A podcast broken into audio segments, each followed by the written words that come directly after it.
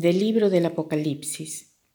Yo, Juan, vi un ángel que bajaba del cielo. Su poder era inmenso y con resplandor iluminó la tierra.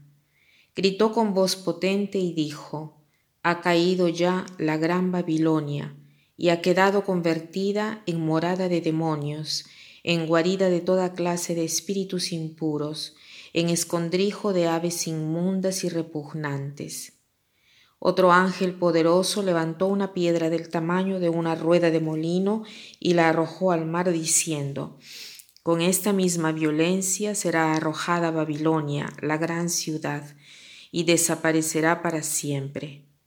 Ya no se volverán a escuchar en ti ni cantos, ni cítaras, ni flautas, ni trompetas.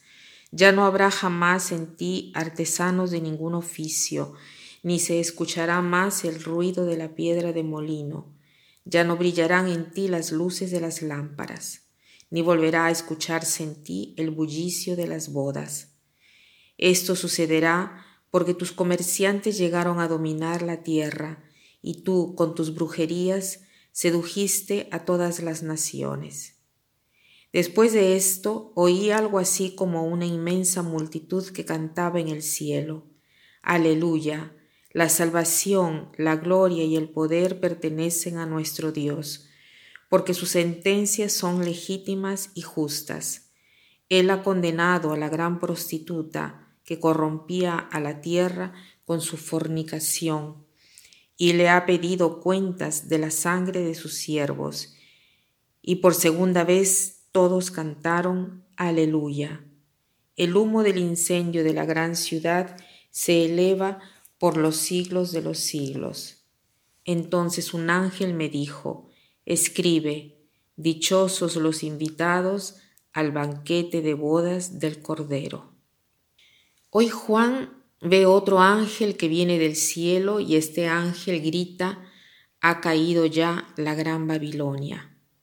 ¿De qué cosa se trata?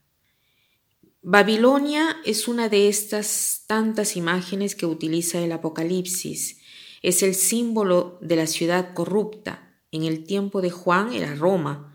En nuestros tiempos son las capitales del mundo, sobre todo en Occidente.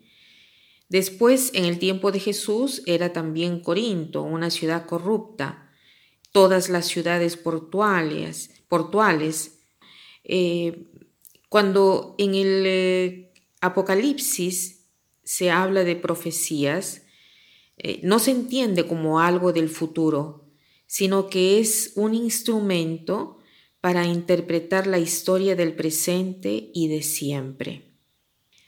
Ha caído Babilonia, dice, ¿no? Es para decir una profecía, pero una profecía que se refiere no solo al futuro, sino a la interpretación de la situación de hoy y de siempre, como hemos dicho, ¿no? Entonces, lo que el ángel grita es que el mal tiene un final. Ha caído la gran Babilonia. Quiere decir que el bien vence siempre y que el mal tiene un tiempo limitado de victoria. Quisiera reflexionar eh, eh, sobre la frase final. Dice, dichosos los invitados al banquete de bodas del Cordero. Qué hermosa frase. Eh, si nosotros recordamos, ¿dónde es que hemos escuchado esta frase? La escuchamos en la misa. Dichosos los invitados al banquete de bodas del Cordero.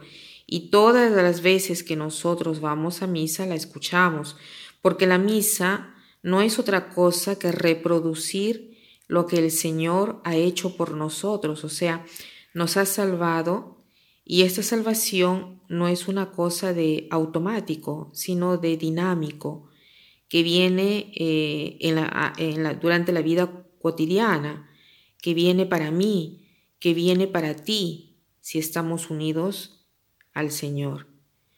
Entonces, dichosos aquellos que están invitados a las bodas del Cordero. Las bodas del Cordero no son otra cosa que lo que cada uno de nosotros desea. porque tenemos, eh, podríamos de repente tal vez preguntarnos por qué nosotros tenemos tantas veces el ideal del, el ideal del matrimonio. Dentro de nosotros tenemos esta aspiración a esta unión máxima, una perfección que buscamos y que lo identificamos todo con el matrimonio. ¿Por qué?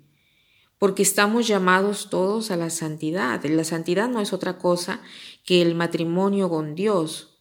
O sea, esta unión que nos perfecciona, que nos satisface, que nos vuelve personas realizadas y capaces de transmitir amor, de recibir y dar amor.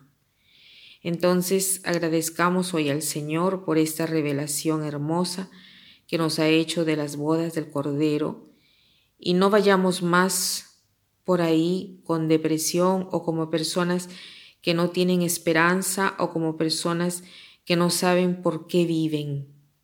¿no? Hagamos entonces hoy el propósito de tener caras de resucitados, caras de personas que están esperando estas bodas con el Cordero. Y para terminar, quiero citar esta frase que es muy bella, que dice así. Sabemos que todo en este mundo puede caer desde lo alto, estrellarse fuertemente, especialmente todo lo que es obra de la sola habilidad y presunción humana. Solo la humildad ignora la caída. Solo la humildad ignora la caída. O sea, si somos verdaderamente humildes, no podremos jamás caer. Que pasen un buen día.